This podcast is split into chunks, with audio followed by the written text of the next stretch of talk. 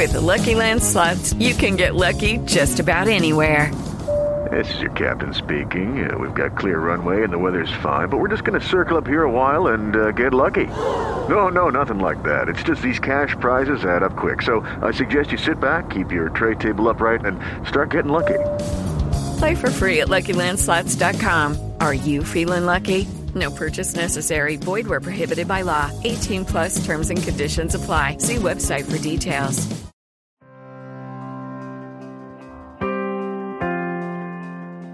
Como en la temporada pasada te ofrecemos una manera muy muy sencilla de apoyar el contenido que realizamos en este podcast y es a través de volverte uno de nuestros colaboradores a través de Patreon. Que digo yo que ya que colaboras con el cine español, pues colabora con el podcast de Esto también es política. Claro, sí es muy sencillo, tú solamente te metes en patreon.com barra esto también es política y ahí puedes donar pues el dinero que quieras. Eh, o sea, todo lo que dispongas no lo quieres dar, bienvenido es. Un eurillo, bienvenido es. Desde un euro a, en adelante todo lo que quieras. Te metes en la página, analizas nuestros objetivos, nuestras recompensas, pues ya te lo piensas. Pero piénsatelo para bien, o sea, la, la consecuencia final es que por favor ayúdanos. Patreon.com barra esto también es política. Entra ahí, lo miras, te lo piensas y nos dejas tu pequeño donativo para que podamos seguir creciendo con el podcast.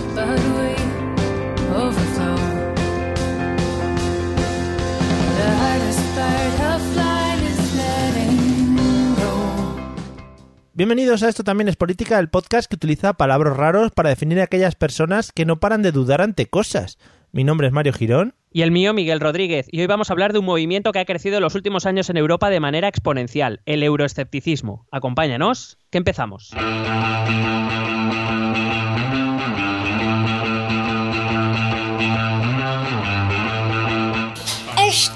También es política.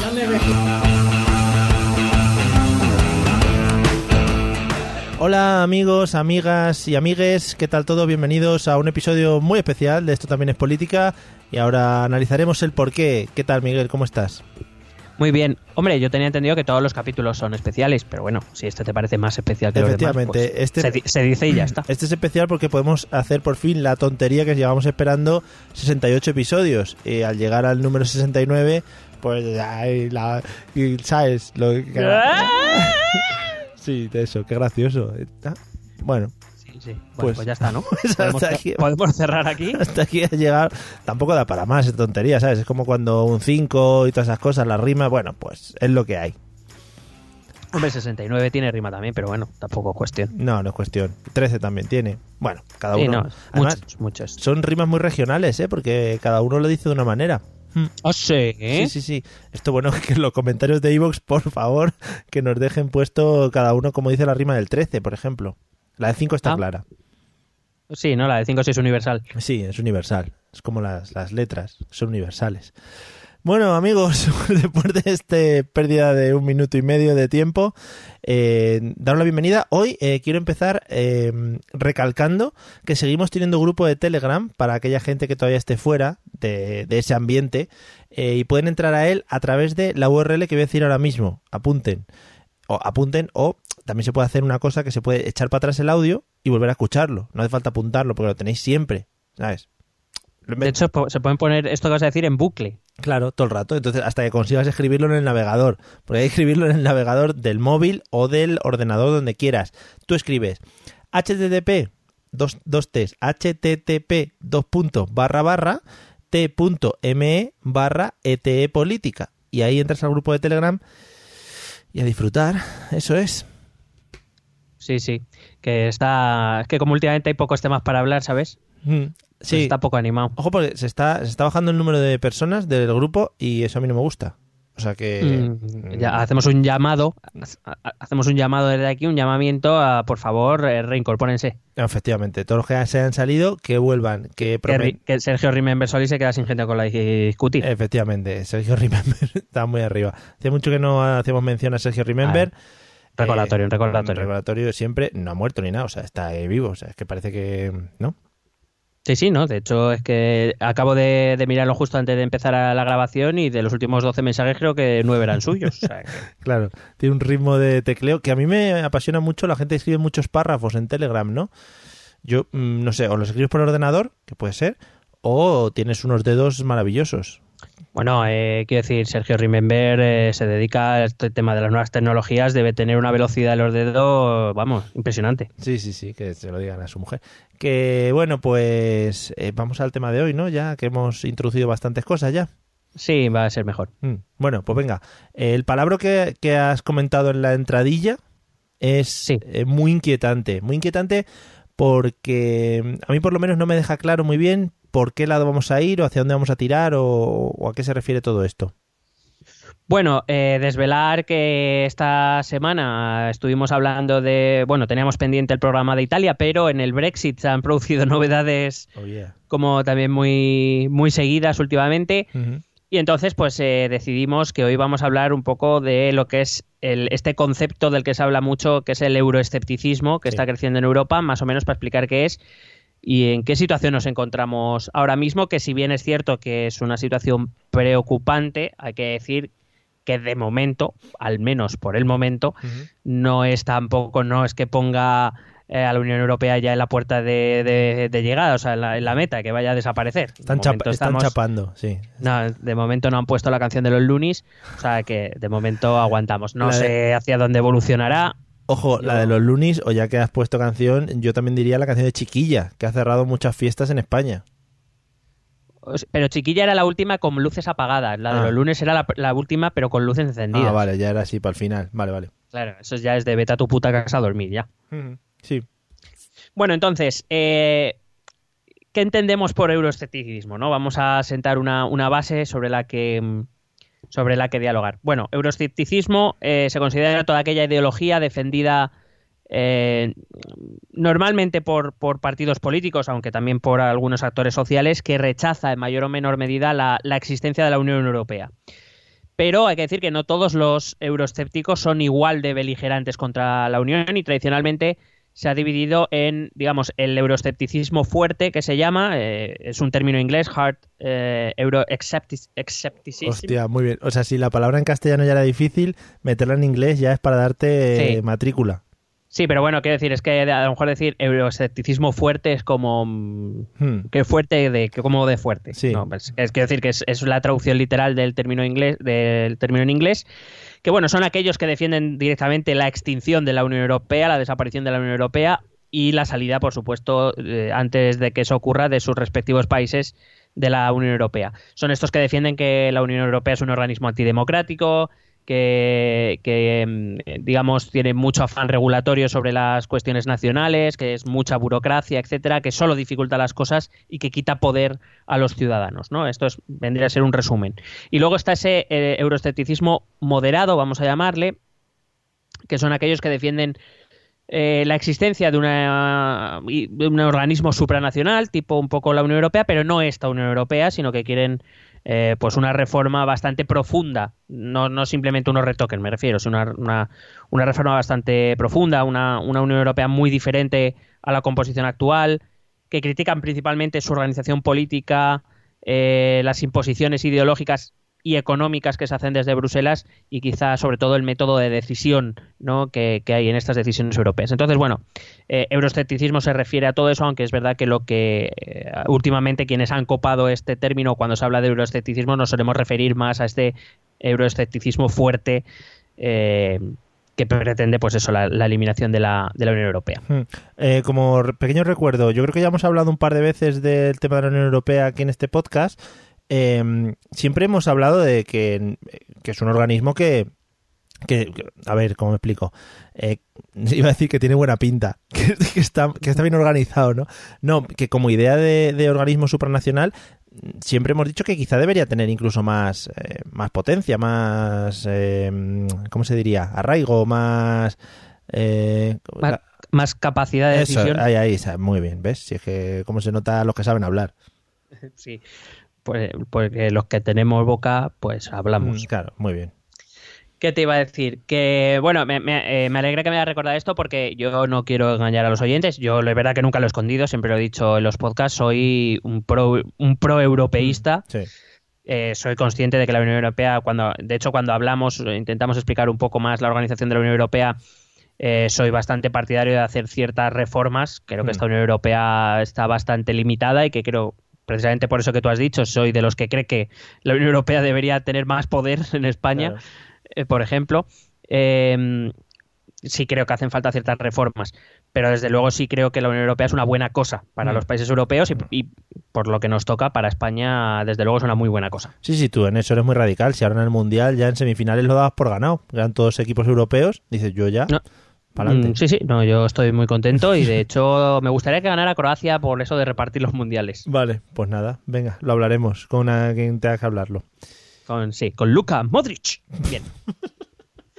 Eh, bueno, te- eh, antes de empezar a hablar un poco de la situación más o menos que está en Europa, he querido un poco resumir por qué existe el euroescepticismo, que, que, eh, digamos cuáles son los argumentos básicos defendidos. Yo creo que la mayoría son conocidos, pero depende de qué argumento estamos hablando, los van a defender unos u otros. Yo los he resumido en tres, lo he querido resumir en tres, en este afán que tiene este podcast de simplificar las cosas Hmm.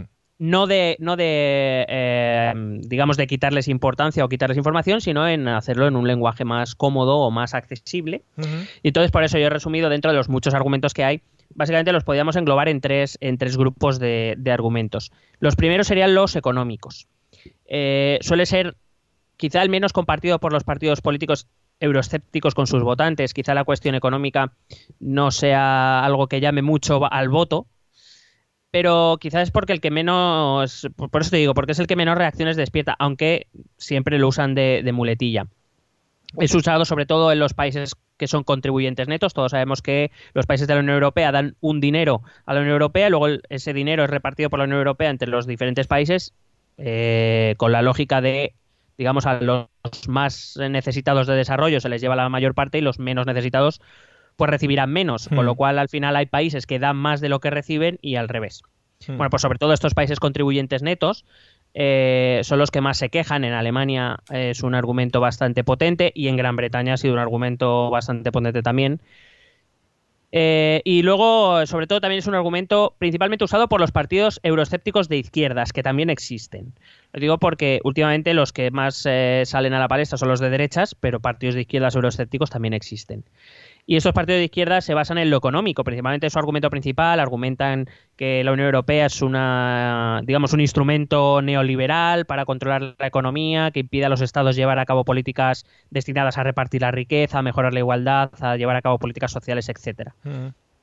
Este sería el primer grupo de argumentos. Que no sé si los argumentos siguientes irán por el mismo hilo, pero perdón, perdón amigos, que he tosido un poco. Que es que siempre me, me llama mucha atención la gente en la radio que hace eso y luego pide muchos perdones. Eh, pero es un argumento también que, si no me equivoco, han utilizado los independentistas catalanes también para, para intentar la salida de España, ¿no?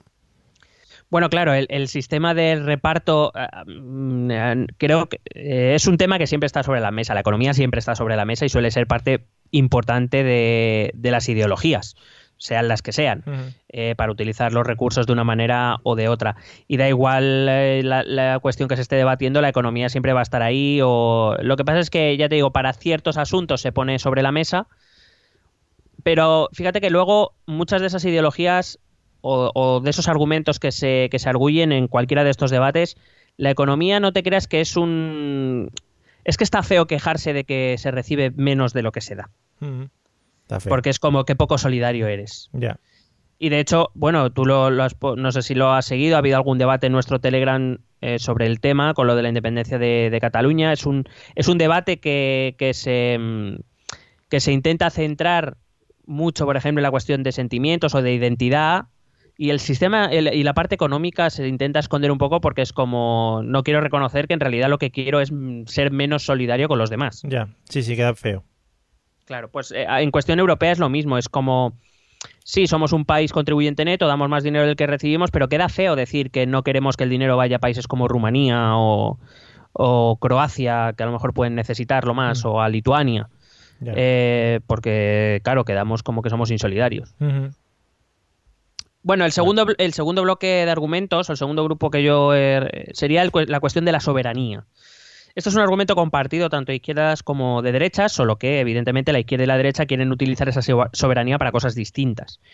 Pero la, la cesión de competencias a Europa impide que, pues eso, que ciertas decisiones se tomen en los estados de forma unilateral. Hay ciertas decisiones que empiezan a ser compartidas por todos los estados o que se necesita el acuerdo de diferentes estados para ser llevadas a cabo. Digo que es defendido por, por, ambos espectros, sobre todo por los partidos de derechas, hay que decirlo, tradicionalmente defensores de la centralización administrativa. Es cierto que dicha cesión también suele ser vista por los ciudadanos con cierta desconfianza, uh -huh. aunque no lo es menos que los partidos políticos suelen guardarse esta carta y no explicar mejor las cosas para poder echar la culpa a Europa. Aquí en España conocemos bien eh, estos debates porque si seguimos cualquier elección autonómica o incluso local, es muy fácil echarle la culpa al gobierno superior. Eh, sí. La culpa es de Madrid en, o del gobierno de Madrid en casi todas las autonómicas, pase uh -huh. lo que pase, todos los problemas son culpa de Madrid. Y hemos visto también que en, en Europa, eh, en las elecciones, eh, ha empezado a utilizarse el, o por ejemplo en el referéndum del Brexit, que la culpa es de Bruselas. Hmm. Pase lo que pase, la culpa es de Bruselas, que no me deja hacer esto o no me deja hacer lo otro. Claro, pero una pregunta, ¿qué nivel de decisión tienen o los acuerdos que se toman en la Unión Europea, eh, qué nivel de impacto tienen en los países y eh, qué capacidad tienen los países de reformar o adaptar ciertos, ciertos cosas que se impongan desde Bruselas? Bueno, eh, a ver, este es un tema complejo. La toma de decisiones en Bruselas, en teoría, es. Bueno, en teoría no, es, es eh, vinculante para los, para los Estados miembros en todas aquellas competencias que se han cedido voluntariamente, hay que recordarlo. Quiero decir, está muy bien decirle, por ejemplo, el tema de inmigración. Por ejemplo, eh, el, este acuerdo de, de, inmigración que hubo y que nadie ha cumplido. Uh -huh.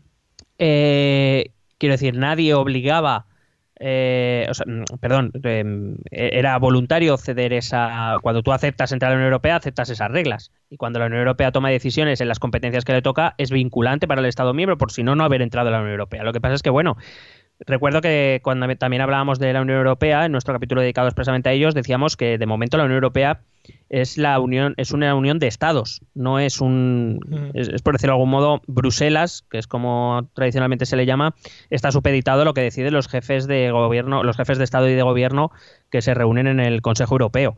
Mm. es decir las grandes decisiones las toman Merkel eh, eh, el de Francia que se me ha olvidado. Macron eh, Macron bueno sobre todo ellos dos y luego ya, ya un poco el resto sí eh, entonces, eh, es decir, se explica mal que las grandes decisiones siguen estando en manos de los estados, o lo que ya no es Merkel eh, o Orban o, o Sánchez quienes toman las decisiones lateralmente, sino sí, en algunos, sí. en algunos campos se tienen que llegar a acuerdos. Sí, sí. Pedro, Pedro Sánchez está muy arribita en la ola, creo ahora. Sí, bueno, sí. Que, que, eh, ah, otra. Eh. Sí, este, saludó a Trump el otro día. Estamos en el top de los países mundiales. No, no, y, y, que no sé qué dirigente socialista dijo que él, eh, me parece que fue la vicepresidenta Calvo, que dijo que España había traído la alegría a España, a España y a Europa. Ojalá, ojalá Pedro Sánchez tocando un cajón flamenco en la siguiente reunión de la OTAN o de la Unión Europea o de lo que sea. Que te iba a decir. Me, encanta, me encantaría. Hombre, sería maravilloso. Eh, a lo que ibas diciendo, a ningún país de los que se ha unido a esta unión eh, se le ha obligado a entrar, ¿no? No, eh, evidentemente cuando un país europeo ha decidido eh, postularse, eh, hacerse país candidato para entrar en la Unión Europea, sabía lo que había. Lo que pasa es que, bueno, repito que Bruselas todavía no tiene ese poder, por decirlo de algún modo, coercitivo, ese poder de coacción eh, sobre los estados como para obligarles, no sé, a ver, a ver, si me explico, o sea, realmente los estados siguen teniendo mucho poder. Claro. Entonces, bueno, eh, quizás ha trasladado esa idea equivocada de que, bueno, en realidad es un poco lo que ha pasado aquí en España tradicionalmente con las elecciones autonómicas. Quiero decir, eh, las comunidades autónomas tienen muchas competencias. Lo que pasa es que es muy cómodo decir que la culpa es de Madrid. Uh -huh. Y bueno, la gente normalmente suele aceptar esa, ese argumento, ¿no? La culpa externa pero hay muchas cosas que los gobiernos autonómicos pueden hacer, pero que bueno, es sin decir que el gobierno, o sea, quiero decir, no quiero decir que el gobierno de Madrid no tenga responsabilidad, claro que las tiene, pero claro. competencias, las autonomías tienen muchas y aún así es muy fácil decir que la culpa es de Madrid. Ya.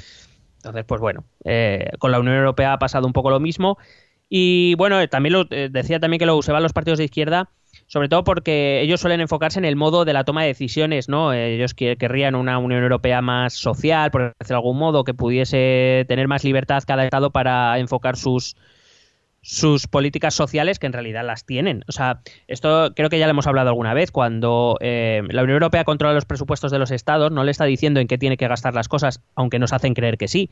La Unión Europea no te dice en qué tienes que gastar las cosas o en qué no tienes, o en qué no tienes que gastarte las cosas. Lo que te está diciendo es que usted no puede gastarse más de lo que recauda.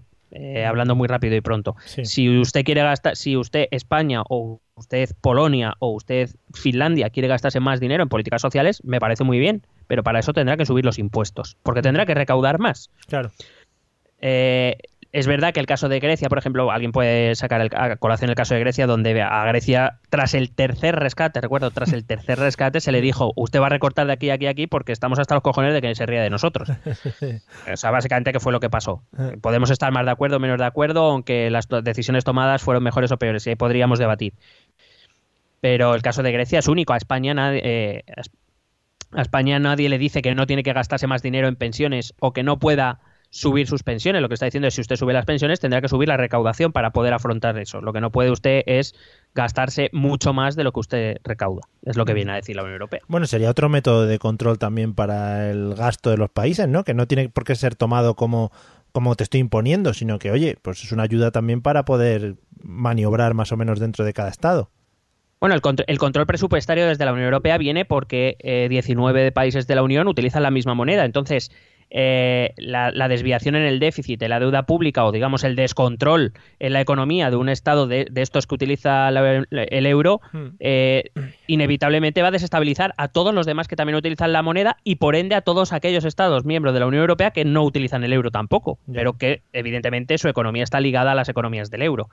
Es decir, lo que se pretende es, bueno, principalmente esto es una idea de los países del norte que no quieren, que no querían pagar las, las fiestas del sur, eh, pero que viene un poco a decir que si ustedes quieren que en algún momento eh, todos nos hagamos corresponsables de las deudas para que los países que digamos que tienen las deudas más o, o sí que tienen la de la deuda más cara o que o que tienen más difícil acceder al mercado de a los mercados financieros puedan hacerlo en condiciones más seguras, más estables y eso redunda en el bien del país y por ende de toda la Unión Europea, lo que no puede ser es que usted haga lo que les haga los cojones, que ya estamos nosotros para sacarle las casas del fuego. Eso Mm. viene a ser un poco explicado para principiantes. Muy bien. A mí me gusta mucho que se hable, eh, porque supongo que en los bajos fondos de Bruselas se hablará así. Oye, no nos toques los cojones, a ver Grecia que nos está tocando los huevos, cosas de ese estilo.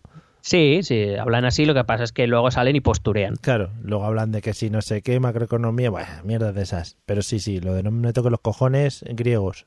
Efectivamente. No me toque los cojones que me conozco. Eso es. Y luego el tercer bloque eh, de argumentos, bueno, es, quizás es un argumento en sí mismo, eh, ha sido la inmigración, ¿no? que ha sido el gran caballo de batalla desde la crisis de refugiados, que ha sido utilizado como argumento por los partidos de derecha y de extrema derecha, apelando un poco a, la- a las vísceras, ¿no? a la sentimentalidad de la ciudadanía, a la preocupación de los ciudadanos. Y lo digo por, por eh, más que nada porque existen datos objetivos que hablan de la inmigración como algo positivo para los países, pero datos objetivos que nunca se usan y nunca se, se explican. Que está muy bien. Eh, de hecho, hace poco, por ejemplo, leí una encuesta donde en Italia eh, se preguntaba a los ciudadanos qué porcentaje de la población italiana te- eh, creían ellos o tenían la sensación de ellos era extranjera, era venía de otros países.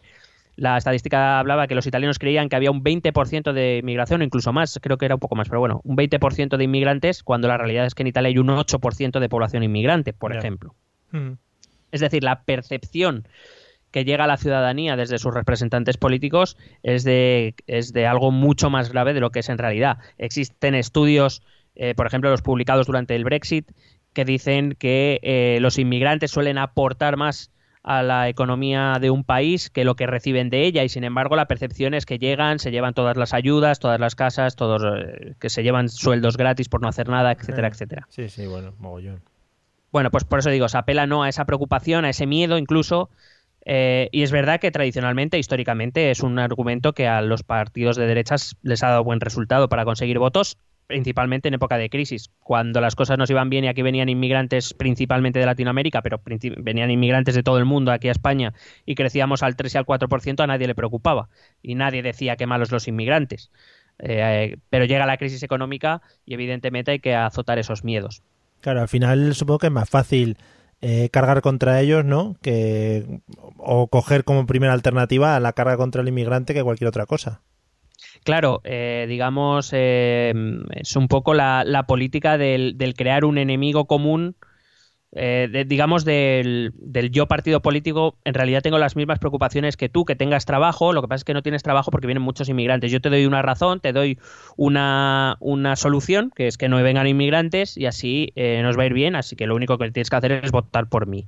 Claro, cuando tú estás en ciertas situaciones complicadas en la vida y alguien te ofrece soluciones que en un momento dado puedes ver como viables, bueno, pues eh, suele, suele dar buen resultado. Ya. Lo que pasa es que, como digo, contradice todos los datos objetivos que tenemos. Bueno. Más allá, y, y- sin hablar, me refiero, sin meternos ya en la cuestión humanitaria, Sí, de la cual podríamos hablar también, evidentemente. Efectivamente, ha habido muchos mandatarios también en el mundo y en la historia que no les han gustado los inmigrantes y luego pues han acabado haciendo cosas chunguelas también, ¿eh? Por ahí. En fin, eso es lo que tenía que decir. Muy bien dicho, joder. Gracias. Bueno, decir que el euroescepticismo no es algo nuevo. Mm. Eh, parece que el euro- euroescepticismo de la Unión Europea ha vivido sin, sin resistencias hasta ahora, hasta la crisis. Claro, eso te iba a decir, perdona que te corté. Eh, cuando se creó la Unión Europea, no creo que esto fuese un campo de flores y todo el mundo agarrado de la mano, venga, vamos para adelante y vamos a tirar este proyecto para adelante. Habría tortas. No, siempre, ha- siempre ha habido resistencias. Lo que pasa es que, bueno, pas- eh, la, la Unión Europea empezó en un ámbito, vamos a llamarle moderadamente restringido a solo seis países y según Claro. se ha ido ampliando, pues han ido apareciendo los problemas. Los problemas aparecen con Reino Unido, eso hay que decirlo. Eh, de hecho, el término euroescepticismo, según he podido leer en algún, eh, en algún artículo académico, nace en- eh, con la prensa británica en los años 80 bajo, bajo el gobierno de Margaret Thatcher. Y precisamente hablaba con una, una conocida nuestra eh, que vive en Manchester, no sé si te Mm. acuerdas de Sara, bueno, Sí. que ha estado aquí en Madrid, he hablado con ella y Sí. tal. Y, y hablaba, hablaba de eso, que eh, en los años 80 todos sabemos lo que representa Margaret Thatcher en la política internacional, principalmente la liberalización económica que hizo junto a Ronald Reagan en los años 80, esa política neoliberal muy fuerte. Sí. Todo el mundo siempre critica a Thatcher precisamente por su excesivo liberalismo o neoliberalismo.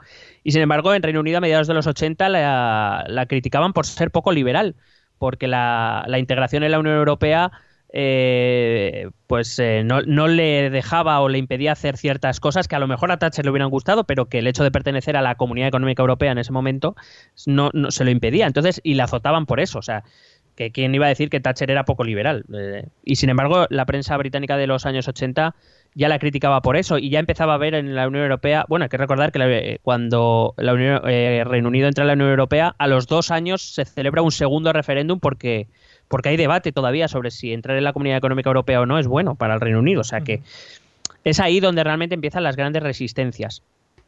Hay que, hay que decir que cuando nace la Unión Europea, como bien decías, los partidos, bueno, los partidos comunistas, eh, que todavía existían con cierta fuerza tras la Segunda Guerra Mundial, eh, no eran partidarios, por supuesto, de, esto que era un organismo liberal y capitalista que desde luego no favorecía a la clase trabajadora. Incluso los partidos socialdemócratas tampoco estuvieran muy convencidos, aunque hicieron un gran esfuerzo por introducir el estado del bienestar a través de la Unión Europea.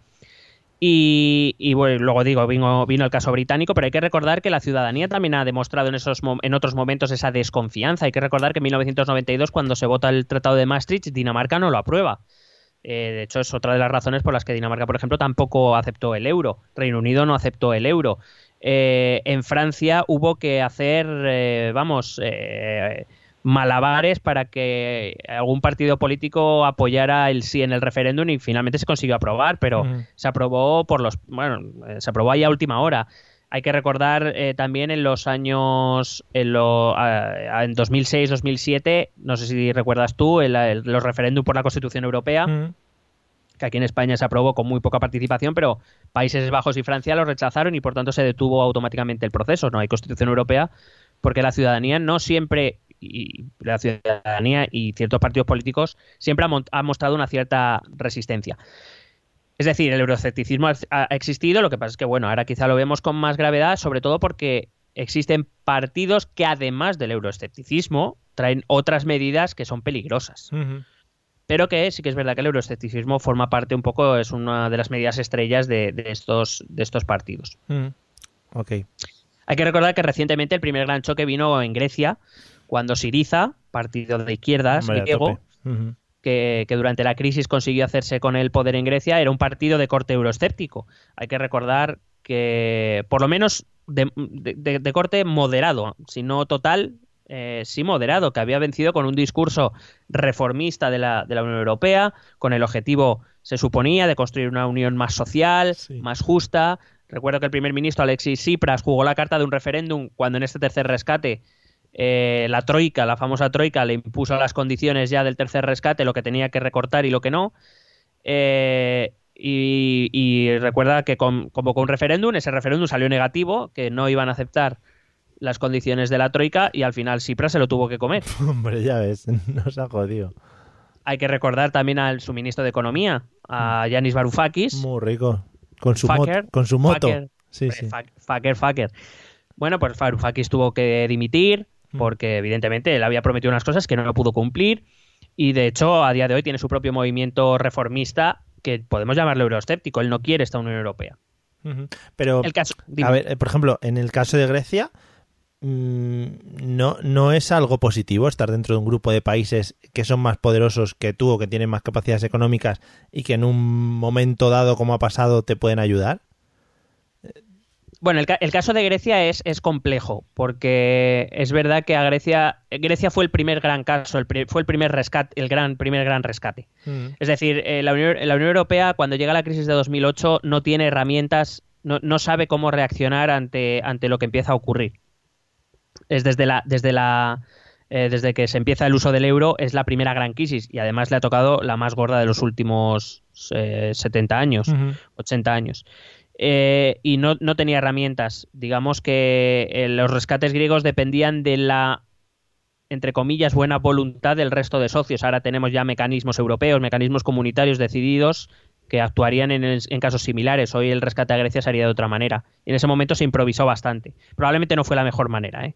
de, de actuar con Grecia. Y Grecia, evidentemente, como te he dicho antes, los partidos de izquierda, sobre todo se, se- eh, los partidos de izquierda que son más reformistas pero euroescépticos, eh, plantean sobre todo argumentos económicos, el caso de Grecia lo era claramente, y argumentos de soberanía. Grecia se vio atacada en su soberanía en el sentido de no podían tomar las decisiones sobre su propio. Llegó un momento en ese tercer rescate que no podían tomar decisiones o, o que se les imponía decisiones desde fuera sobre, su, sobre sus recursos, sobre cómo utilizarlos y dónde utilizarlos.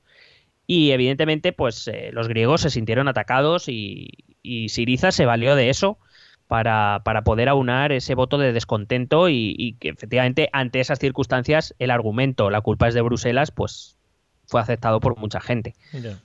Pero sí, claro, evidentemente Grecia yo creo que en ningún caso tuvo la intención de salir de la Unión Europea. Mm. Eh, salir de la Unión Europea para, para Grecia sería un calvario.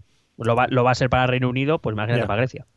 Claro, porque no pueden venderse como en plan, bueno, nosotros con la economía que tenemos o con las capacidades que tenemos de producción, no es lo mismo que Reino Unido, evidentemente.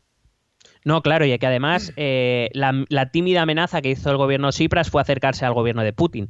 Fue eh, un poco acercarse a Rusia como diciendo eh, que no nos vamos a quedar solos, pero bueno, eh, no dejaría de ser un cambio de cromos, es decir, hacer, alejarte de un polo de poder para acercarte a otro. Grecia en ningún caso por sí misma va a poder, eh, por lo menos en los tiempos que corren, desde luego está mucho mejor dentro de la Unión Europea que, que fuera. Además, Fuera, seguro- la verdad es- Seguro que Putin no, no impone nada a ningún aliado suyo ni nada.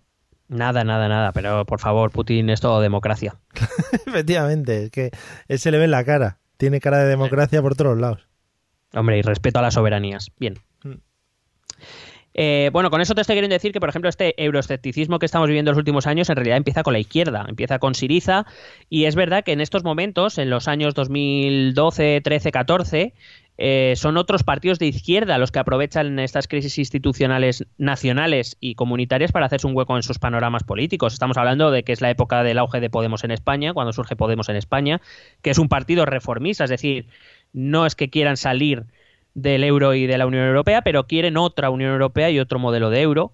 Pasa con Die Linke en Alemania, que es un partido que ya existía, pero que ha recibido un nuevo impulso en los últimos años. Es el caso del bloque de izquierda de Portugal, que a día de hoy, junto con el Partido Socialista y con el Partido Comunista Portugués, forman una alianza de gobierno, o con el partido de la izquierda de Mélenchon en Francia. Acuérdate cuando hablábamos de las Sí. elecciones en Francia, Mélenchon estuvo muy cerca de entrar en la en la final, que al final se quedaron Macron y, y Le Pen, Mm. pero Mele- eh, el partido de izquierda de Mélenchon, a costa del Partido Socialista, eh, la verdad es que estuvo, estuvo muy cerquita.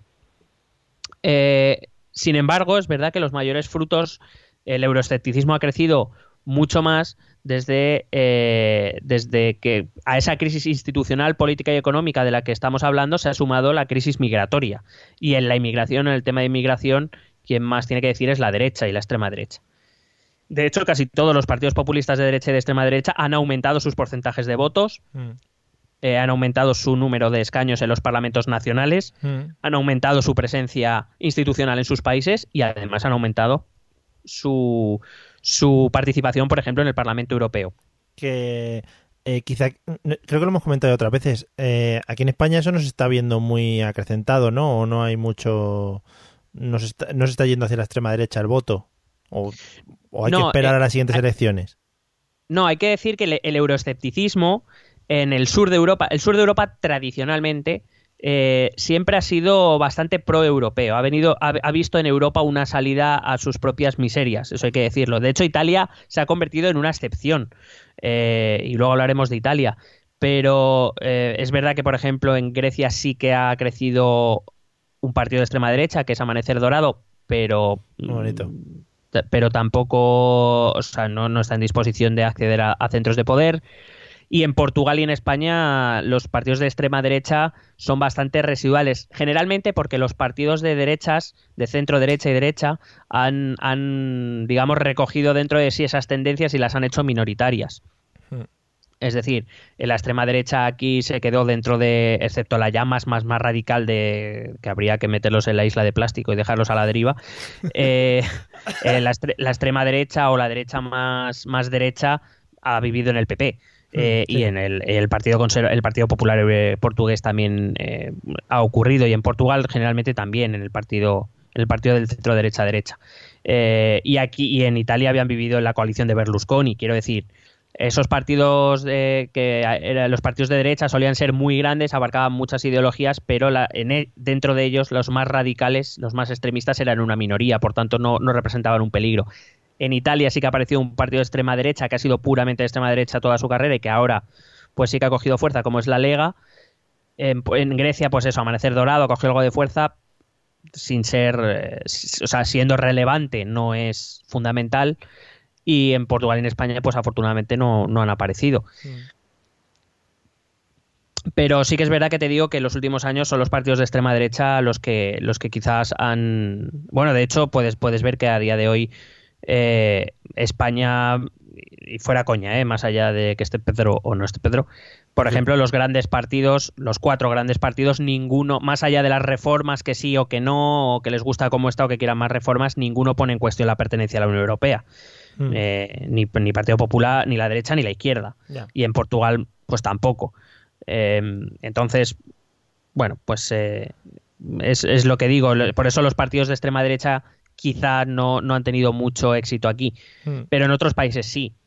Sí. Y, y es verdad que, que sobre todo el, el mayor logro de estos partidos de extrema derecha no ha sido, que sí, por supuesto, es esa representación institucional, ese acceso a ciertos centros de poder, etcétera, sino el gran éxito de los partidos de extrema derecha es que lo que han conseguido es que el centro derecha tradicional, el centro derecha conservador o la democracia cristiana más conservadora ha hecho que vire todavía más hacia la derecha para intentar taparles el paso. Con lo, con lo cual ellos sí han conseguido que la política en líneas generales haya virado hacia la derecha, hacia lo que ellos quieren, aunque es verdad que todavía no han accedido, o sea, todavía no son extraordinariamente relevantes. Sí sabemos que en Gran Bretaña consiguieron el Brexit y que en Italia están gobernando, pero, pero bueno, de momento, y veremos cómo suceden los acontecimientos, tampoco, en, perspectiva, no hay demasiados gobiernos que tengan que estén en manos de partidos de este tipo. Ya. Eh, un apunte de los míos, que si me lo guardo me va a estallar la cabeza. Eh, prepárate, ¿eh? Me Madre mía, ya suelo pensarlo. Me gusta mucho el nombre Amanecer Dorado, ¿no? Porque lo puedes buscar por internet y te puede salir cosas políticas eh, y, y otras muchas cosas más, ¿no? En fin, hasta aquí mi apunte. Gracias. Adiós. Venga. Muy bien. Dale, dale a imágenes, Google Imágenes, a ver qué sale. Efectivamente. Dale a like, amigos. Te aparecerá un pavo que será un político griego, y luego al lado un mar. Suscríbanse. Con- Madre mía. Venga, podemos seguir. Bueno, entonces vamos a ver un poco brevemente en qué situación se encuentra en los diferentes países. Por ejemplo, empezamos yo creo que el que abrió todo y que realmente siempre ha sido donde el euroescepticismo ha sido más fuerte, que ha sido en Reino Unido. Hay que recordar que el, el- el populismo euroescéptico está representado por el UKIP, de, bueno, era de Nigel Farage, Mm. un, un movimiento eh, que se transformó en partido cuyo objetivo era precisamente eso, conseguir que, la Unión, que el Reino Unido saliera de la Unión Europea. Hay que recordar que UKIP significa eh, eh, Partido para la Independencia del Reino Unido, United Kingdom Independence Party, que lo que pretendía era eso, o sea, era su objetivo. De hecho, cuando el referéndum salió positivo, pues eh, fíjate que el UKIP, que estaba ascendiendo en las encuestas muchísimo, pues ya no encontró sentido de la vida y volvió a caer. O sea, era así. De hecho, en las últimas elecciones creo que consiguió solo un parlamentario. Ah, muy bien.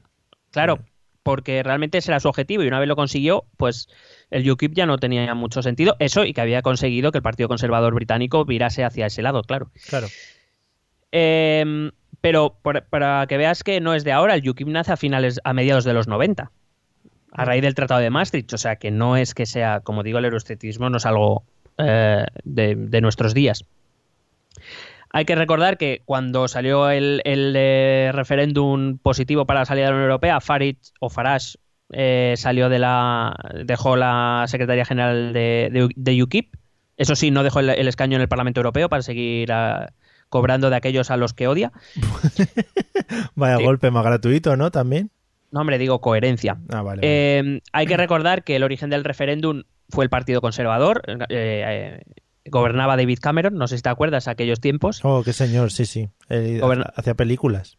gobernaba David Cameron y convocó ese, ese referéndum principalmente porque eh, en las encuestas UKIP estaba creciendo y los miembros más conservadores de su partido eh, pues empezaron a poner en duda las políticas de Cameron, que iba a Bruselas y no traía nada nunca a favor del Reino Unido y para poder, digamos, eh, Cameron eh, convocó ese referéndum, nunca pensó que lo iba a perder, Claro.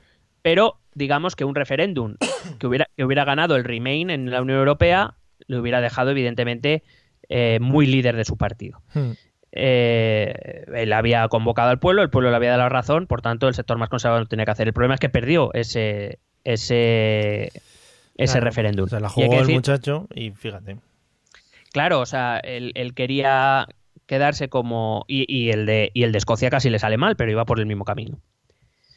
Y luego eh, hay que decir que los, los efectos del referéndum aún se están dejando sentir en el propio Partido Conservador. Hay que decir que en, las última, en la última semana May ya ha anunciado a su gobierno que abandona, abandona la idea del, del Brexit duro, que Mm. va a un Brexit blando, ya habla de una unión aduanera, es decir, una integración económica, pero menos radical que la que hay en la Unión Europea ahora mismo Ujú.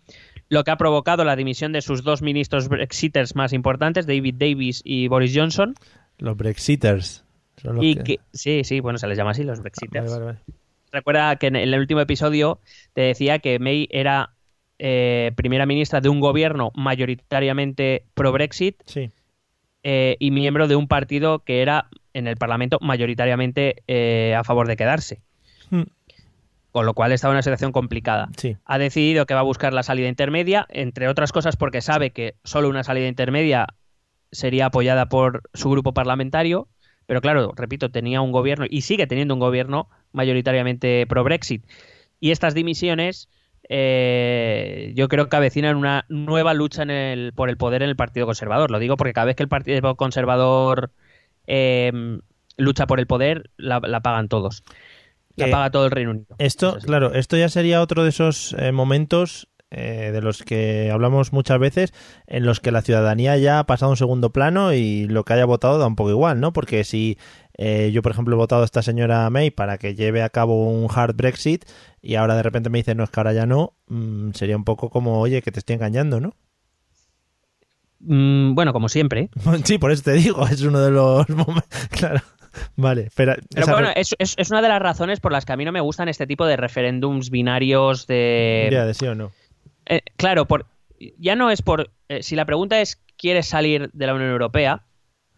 La respuesta puede ser sí, pero no necesariamente es sí quiero salir a lo bruto.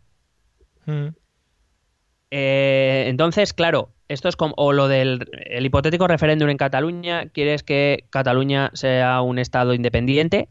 Pues a lo mejor eh, sí, pero dentro de una España federal. Claro. No sé, quiero decir. Y, la- y- y las preguntas que a mí me sugieren este tipo de referéndums son: ¿quiere usted salir de la Unión Europea?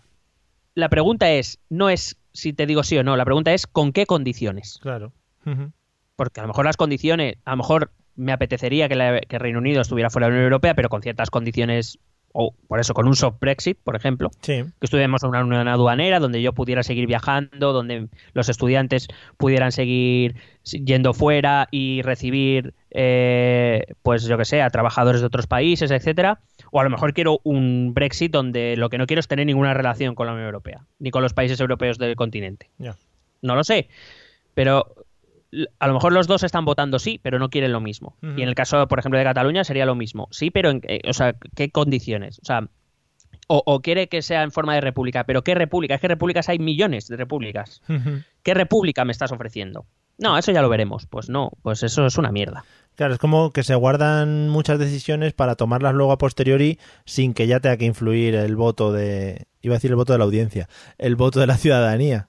Claro, es que, por ejemplo, en el caso del Brexit me parecería mucho más correcto que ya has hecho este referéndum, ha salido un sí, estás negociando un Brexit y que esas y que las condiciones de la salida se dieran nuevamente a votación. Es decir, mira, este es el, el acuerdo de este es el acuerdo de, de separación que nos hemos dado. ¿Lo aceptan o prefieren otra separación?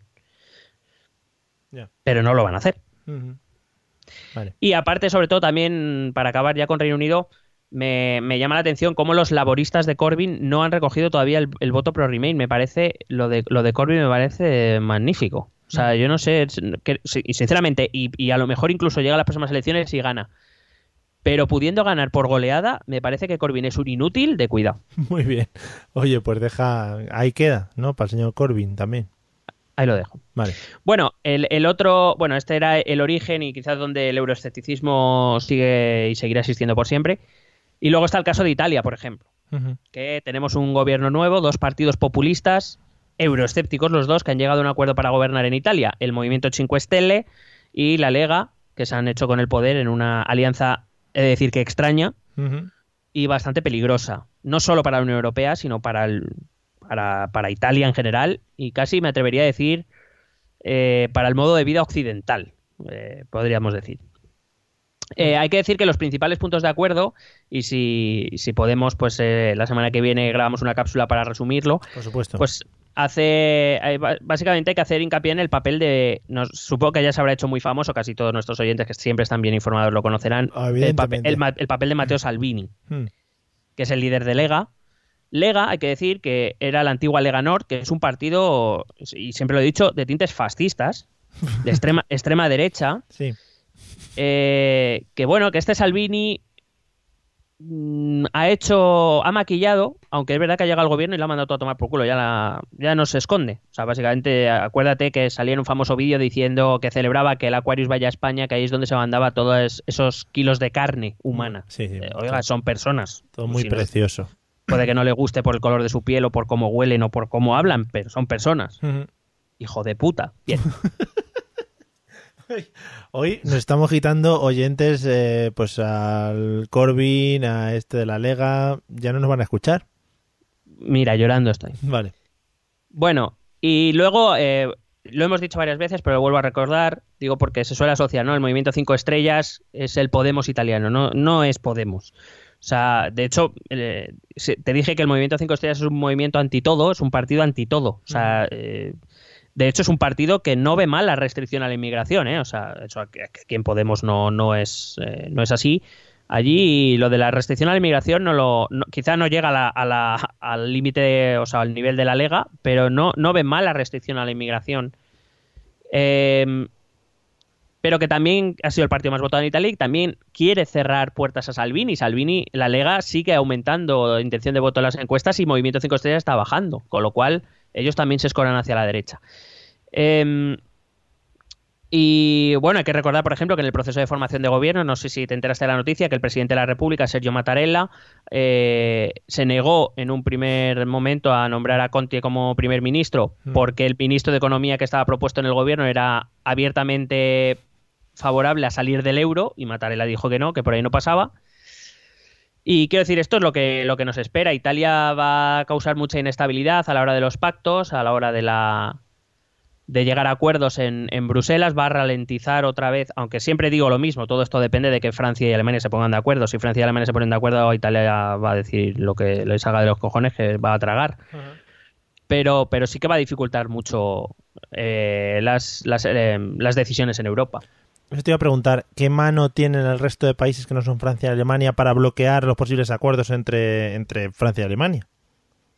El problema ya, o sea, quiero decir, eh, si nos eh, restringimos al proceso de toma de decisiones, Alemania y Francia evidentemente son muy importantes, pero si los 25 países restantes se pusieran de acuerdo, Alemania y Francia no podrían decir nada. El problema es que evidentemente cuando Francia y Alemania eh, dicen algo, hay muchos países que son seguidores de sus políticas. Está claro que Alemania siempre o casi siempre va a tener a su lado a países como Finlandia, países como Países Bajos.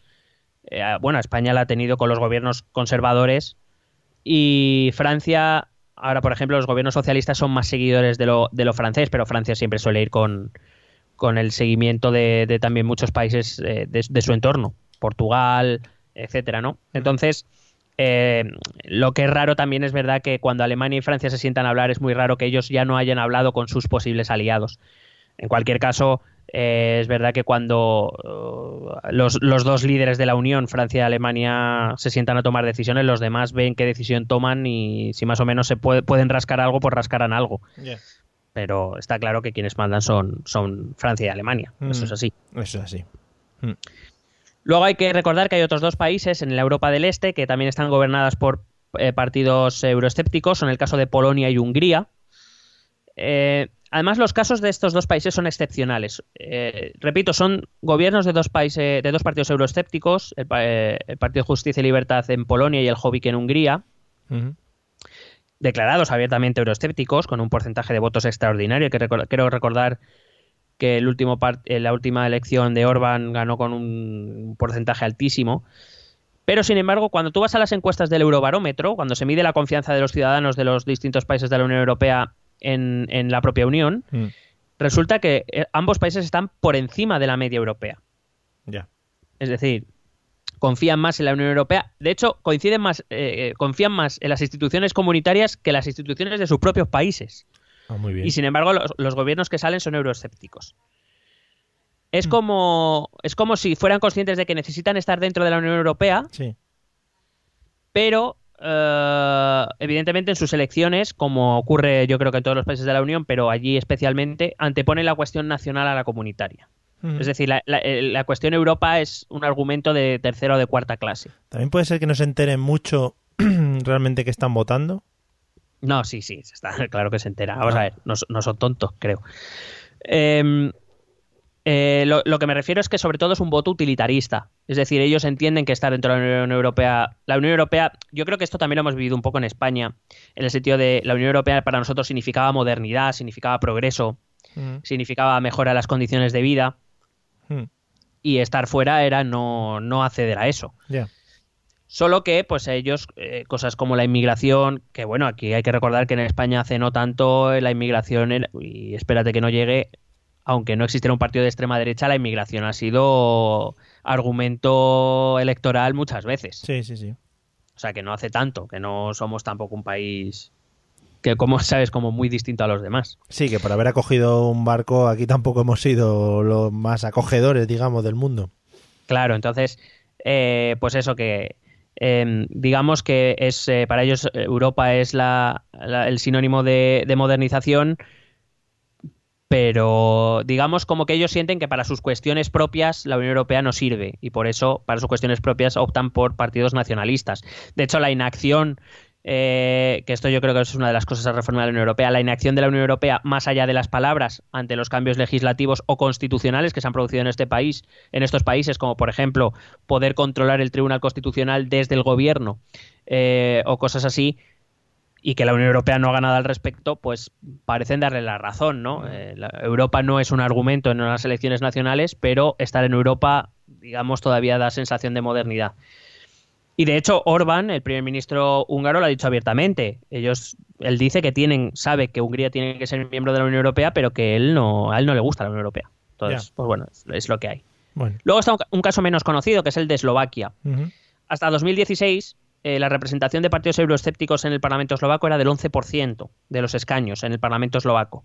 Hoy es del 35% con varios partidos. Por cierto, hay uno que se llama We Are Family. Oh, qué bonito. Sí. Muy eslovaco. Entiendo el eslovaco, tío. Es la hostia. Y, un, y, un, y un- un nombre de grupo de los 80 también podía haber sido, de grupo de música, We Are Family. Sí. We Are Family. Por ejemplo. Tienen sí, muy bien. Bueno, con mucho flow. Bueno, eh, quizá como en el caso polaco o el húngaro, en Eslovaquia la pertenencia a la, a la Unión Europea se ve desde un punto de vista utilitarista. Es decir, casi diríamos que mientras la Unión Europea traiga prosperidad, por decirlo de algún modo, la pertenencia nadie la pone en riesgo. Pero en las épocas de crisis, pues en, es- en Eslovaquia, como hemos visto, pues sí que va, sí que lo va a poner en, en crisis.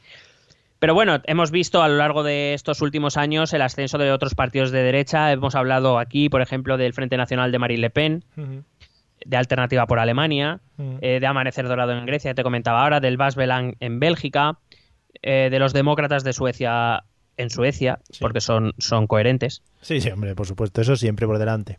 Por ejemplo, el partido en Finlandia, el, el más euroescéptico con más éxito, se llama Verdaderos Fineses. Joder, también. El eh, Partido de la Libertad en Austria, por ejemplo, también hablábamos, eh, hablamos en algún capítulo. Eh, el Partido de Centro en Noruega, el Partido Demócrata Cívico en República Checa o el Partido de la Libertad en Países Bajos. También hablamos de las elecciones en País Bajo, de Países Bajos y de su líder de Bilders, este de pelo blanco. Bueno, si todos luego tienen el pelo más o menos parecido. Mm, sí, es, es, es algo que les identifica, como su signo. Entonces, bueno, estos partidos ya tienen una importante presencia en sus parlamentos nacionales, algunos tienen capacidad incluso de, de decisión dentro de los gobiernos. Y eh, hay que recordar que en 2019 hay elecciones al Parlamento Europeo y se espera que todavía consigan más fuerza de la que tienen ahora mismo.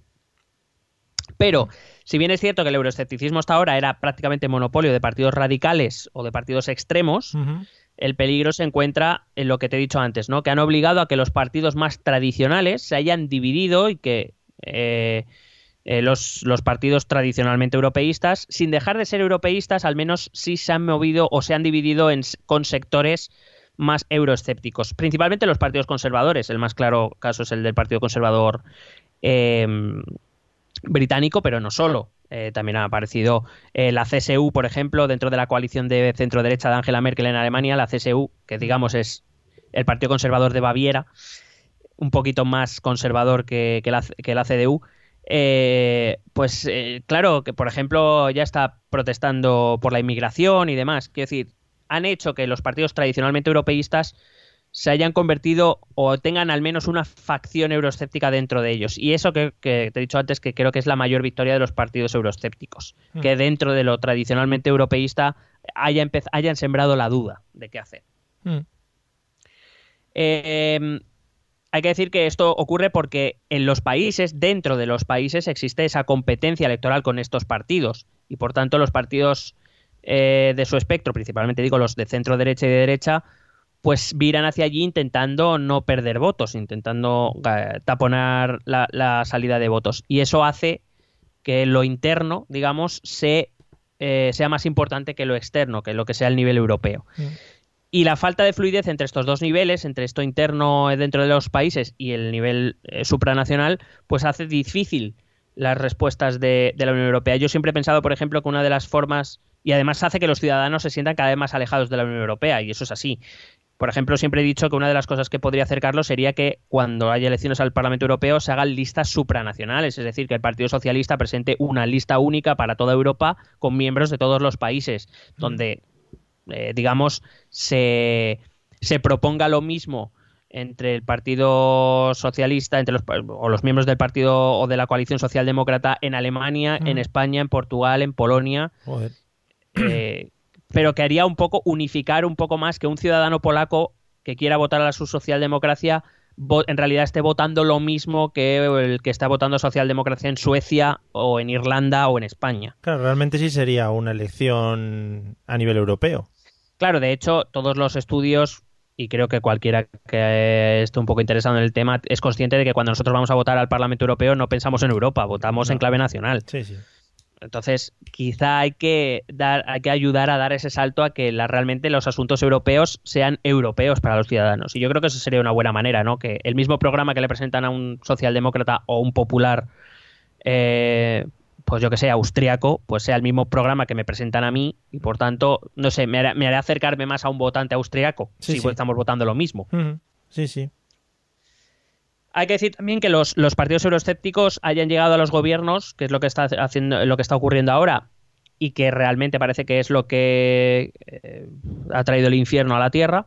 No es nuevo, no ha pasado, o sea, no es la primera vez que pasa. Ya lo hizo en el año 2000 el Partido por la Libertad en Austria, o lo hizo el Partido Demócrata Cívico en República Checa en 2003. Y hay que recordar que en 2002 Le Pen padre, Jean-Marie Le Pen, llegó a la, a la ronda final por las presidenciales en Francia en 2002, antes de que lo hiciera su hija. O sea, que quiero decir que no, no, pasa, no es la primera vez que pasa. Sin embargo, o al menos hasta ahora, no se han dado muchos pasos hacia la desintegración europea, porque hay que decir que las posturas extremistas siguen siendo vistas como peligrosas por los ciudadanos. A pesar de que no se tenga mucha simpatía por la Unión Europea, lo de salir de la Unión Europea sigue dando un poco de, de miedito a los ciudadanos. Y creo que el Brexit va a ser un buen ejemplo. Y creo que el Brexit va a servir para ser un poco mm, Sí, una, vacuna, una, una vacuna para aquellos para aquellos partidos que realmente sí que apuestan por una abolición de la Unión Europea, una salida de la Unión Europea. Y si por casualidad les va bien a Reino Unido después de salir, va a ser la espantada padre. Probablemente, pero es difícil. Pero primero hay que ver, primero hay que ver cómo sale. Claro, es que primero hay que ver cómo sale. Ya. Eso, eso, eso es importante. Yo creo que, de todas maneras, este asunto, este asusto pero no golpeo tradicionalmente de sí, sí, yo soy muy antieuropeo, pero luego llego al- a los centros de poder y no hago nada tan, digamos, ladro más que hago, más que muerdo. Es, también les da mucho éxito a este tipo de partidos, ¿no? Es como, bueno, sí, que hable, que están diciendo que vamos a salir de la Unión o que no queremos el euro, lo que tú quieras, pero si al final no vais a hacer nada. Ya. Eh, y por último, una reflexión, decir que el euroescepticismo, como parece obvio, crece con las crisis. Eh, lo deja de manifiesto el dato de que han caído 20 gobiernos que gobernaron durante los años de crisis, o sea, no- eh, en la Unión Europea, que la combinación crisis económica no resuelta por la Unión Europea eh, y que por tanto hace pensar a los ciudadanos en que hay que volver a lo nacional y esa crisis política y esa crisis migratoria, pues que facilita enormemente que los partidos de derechas hayan tenido este auge, más que los de izquierdas, que recuerdo que fueron un poco los que empezaron a, a llevarse el beneficio, pero que la crisis migratoria se lleva todo hacia la derecha. Y bueno, pues básicamente eso es lo que te traía hoy, hablar un poquito de lo, de lo que estamos viviendo. Está guay porque además es una cosa que supongo que, bueno, quizá vaya más dentro de poco tiempo. Bueno, eh, es verdad que hasta que... Yo, yo tengo claro que esto va a durar hasta que, digamos, la crisis económica eh, pase. Yo creo que, evidentemente, el malestar de muchos ciudadanos, la mala situación de muchos ciudadanos, siempre es... En la época de crisis es cuando vienen eh, este tipo de, de reacciones, siempre. Pocos países con grandes crisis no han intentado soluciones radicales, vamos a llamarle así cuando un poco las- la salida de este ciclo económico y político se normalice, pues eh, yo supongo que estos partidos vol- volverán a bajar en, en intención de voto, porque al fin y al cabo también es verdad que, por ejemplo, los por eso te decía que la mayor parte de los centros de poder siguen en manos tradicionales. Si las cosas van bien, pues la gente no discute quién está mandando. Claro. Pero cuando las cosas van mal es cuando se busca por opciones más arriesgadas, claro. Claro, como Pedro, por ejemplo. Eh, bueno, pues nada, seguiremos de cerca todos estos cambios que van a surgir a nivel eh, europeo, sobre todo casi seguro, ¿no? Por eh, cómo vaya evolucionando el tema del Brexit. Sí, yo creo que eso ahora mismo el Brexit es la piedra de toque. Italia, pues bueno, hace más declaraciones o bueno, el tema de los refugiados. Hay que decir que detrás de la reclamación de Salvini hay una verdad y es que la inmigración debería ser, la inmigración como todo debería ser un asunto europeo. Es decir, el hecho de que los países del sur sean receptores de inmigrantes eh, significa porque los países del sur son, son o somos frontera Sí. de la Unión Europea y por tanto debería ser un asunto europeo. Y evidentemente los países del norte intentan lavarse las manos y los países del este. Y es verdad que ese es un asunto que se tiene que afrontar de manera conjunta. Eh, pero no de la forma que lo hace Salvini, evidentemente. Ya, hay que tener un poco de decoro, amigo italiano. Claro, esto, esto pasará como es lo que te he dicho antes. Si la economía vuelve a ir bien, esa mejora llega a los ciudadanos, de- dará igual los inmigrantes que lleguen. Más que nada porque aquí, hay que decirlo, las- las- la gran época de, de, eh, expansión económica, que es a partir del año 2000, viene con una gran, eh, un gran auge de la inmigración aquí a España, por Claro. ejemplo. Sí, sí, sí. Es decir, los inmigrantes fueron parte fundamental en el crecimiento económico. Y nadie se quejaba, bueno, siempre hay un tonto, pero me refiero, nadie de nadie decía nada de los inmigrantes. Cuando hay problemas, la culpa es de los inmigrantes que nos quitan el trabajo. Que por cierto, el otro día vi o me hicieron llegar una una una tira cómica, no, vamos, un me Una saldrá Viñeta. una viñeta, gracias. Una viñeta en el que un- alguien estaba escribiendo en la pared fuera los inmigrantes que nos quitan el trabajo y uno y el que y llegaba una otro personaje y le decía al que lo estaba pintando pues macho si un sin papeles sin preparación sin nada te quita el trabajo el problema no lo tiene el sin Ya. papeles no tiene el problema no es de la inmigración Sí, sí. en fin, eh, tan cierto como la vida misma. Nada más entonces que añadir de los euroscépticos o el euroescepticismo. Joder, yo creo que lo podemos dejar aquí si te parece bien fenomenal. Pues vamos a escuchar los métodos de contacto y luego despedimos por todo lo alto. ¿Quieres preguntarnos algo? ¿Proponernos algún tema? ¿Exponernos tu opinión? Ponte en contacto con nosotros. Es muy fácil. Envíanos un correo electrónico a esta dirección. Esto también es política.gmail.com.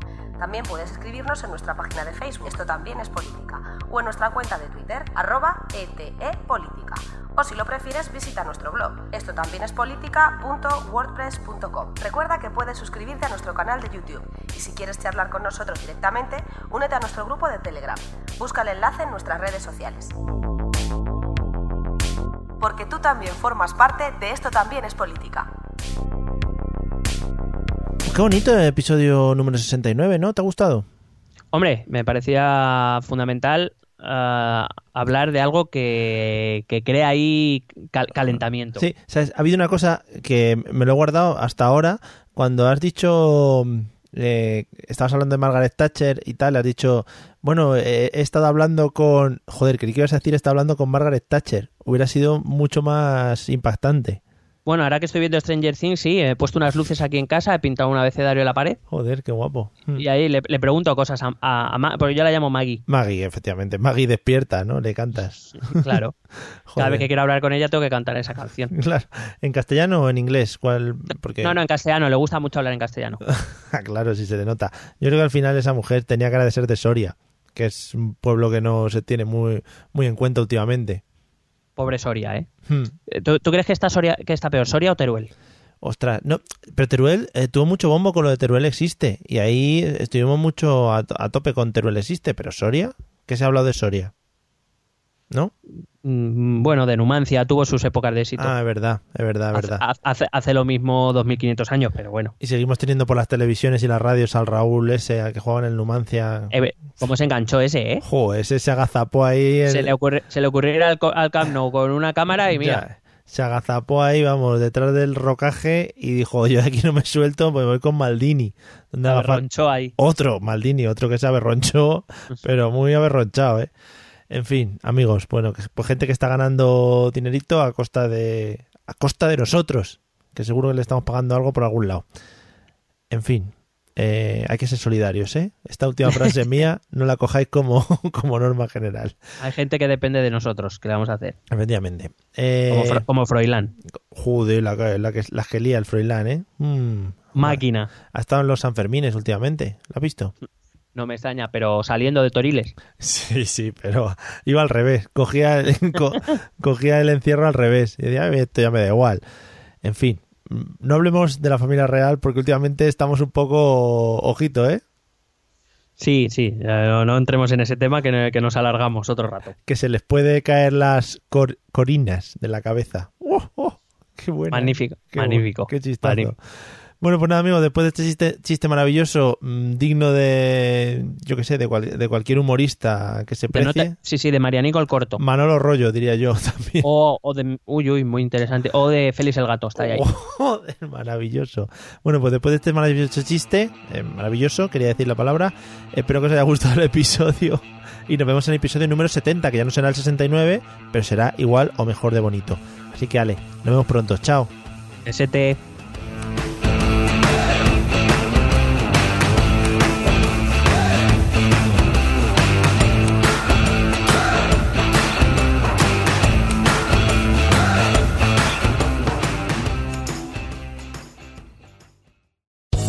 Land Casino asking people what's the weirdest place you've gotten lucky? Lucky? In line at the deli, I guess? Aha, in my dentist's office. More than once, actually. Do I have to say? Yes, you do. In the car before my kids' PTA meeting. Really? Yes. Excuse me, what's the weirdest place you've gotten lucky? I never win and tell. Well, there you have it. You can get lucky anywhere playing at LuckyLandSlots.com. Play for free right now. Are you feeling lucky? No purchase necessary. Void where prohibited by law. 18 plus. Terms and conditions apply. See website for details.